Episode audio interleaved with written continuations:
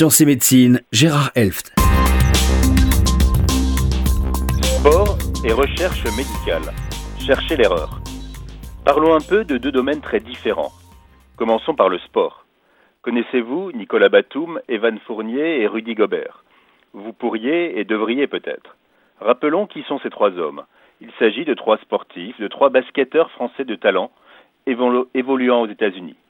Peut-être ignorez-vous que leur revenu avoisine environ 25 millions par an. Cette folie des grandeurs est rendue possible par la manne des droits télévisuels qui ont vu une croissance exponentielle ces dernières années. Et cette évolution hallucinante ne devrait pas faiblir. Certes, il s'agit de sportifs au physique hors norme. Rudy Gobert mesure 2 mètres 16 et a une envergure très impressionnante de 2 mètres 36. Mais rassurez-vous, les footballeurs ne sont pas en reste. Paul Pogba, footballeur français de talent évoluant à Manchester United, gagne quelques 18 millions par an. Mais il est très loin de Cristiano Ronaldo et Lionel Messi, les grandes stars du football mondial. Chacun d'eux gagne près de 50 millions d'euros par an. Parlons maintenant d'associations finançant la recherche médicale et en particulier la cardiologie.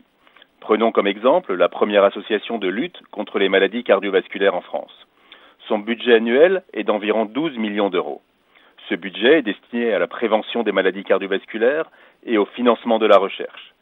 Chacun sait que les financements publics, institutionnels, se réduisent alors que les recherches justifient des sommes de plus en plus importantes.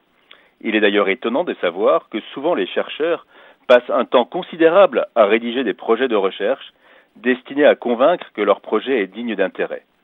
Sans financement, aucune recherche. Les chercheurs les plus performants sont donc parfois ceux qui obtiennent les financements les plus importants et non les chercheurs les plus géniaux. Ainsi, la première association de lutte contre les maladies cardiovasculaires en France finance plusieurs dizaines de projets de pointe chaque année. Alors que conclure? C'est assez compliqué. D'abord, il n'était pas inutile de faire ce constat pour le moins étonnant.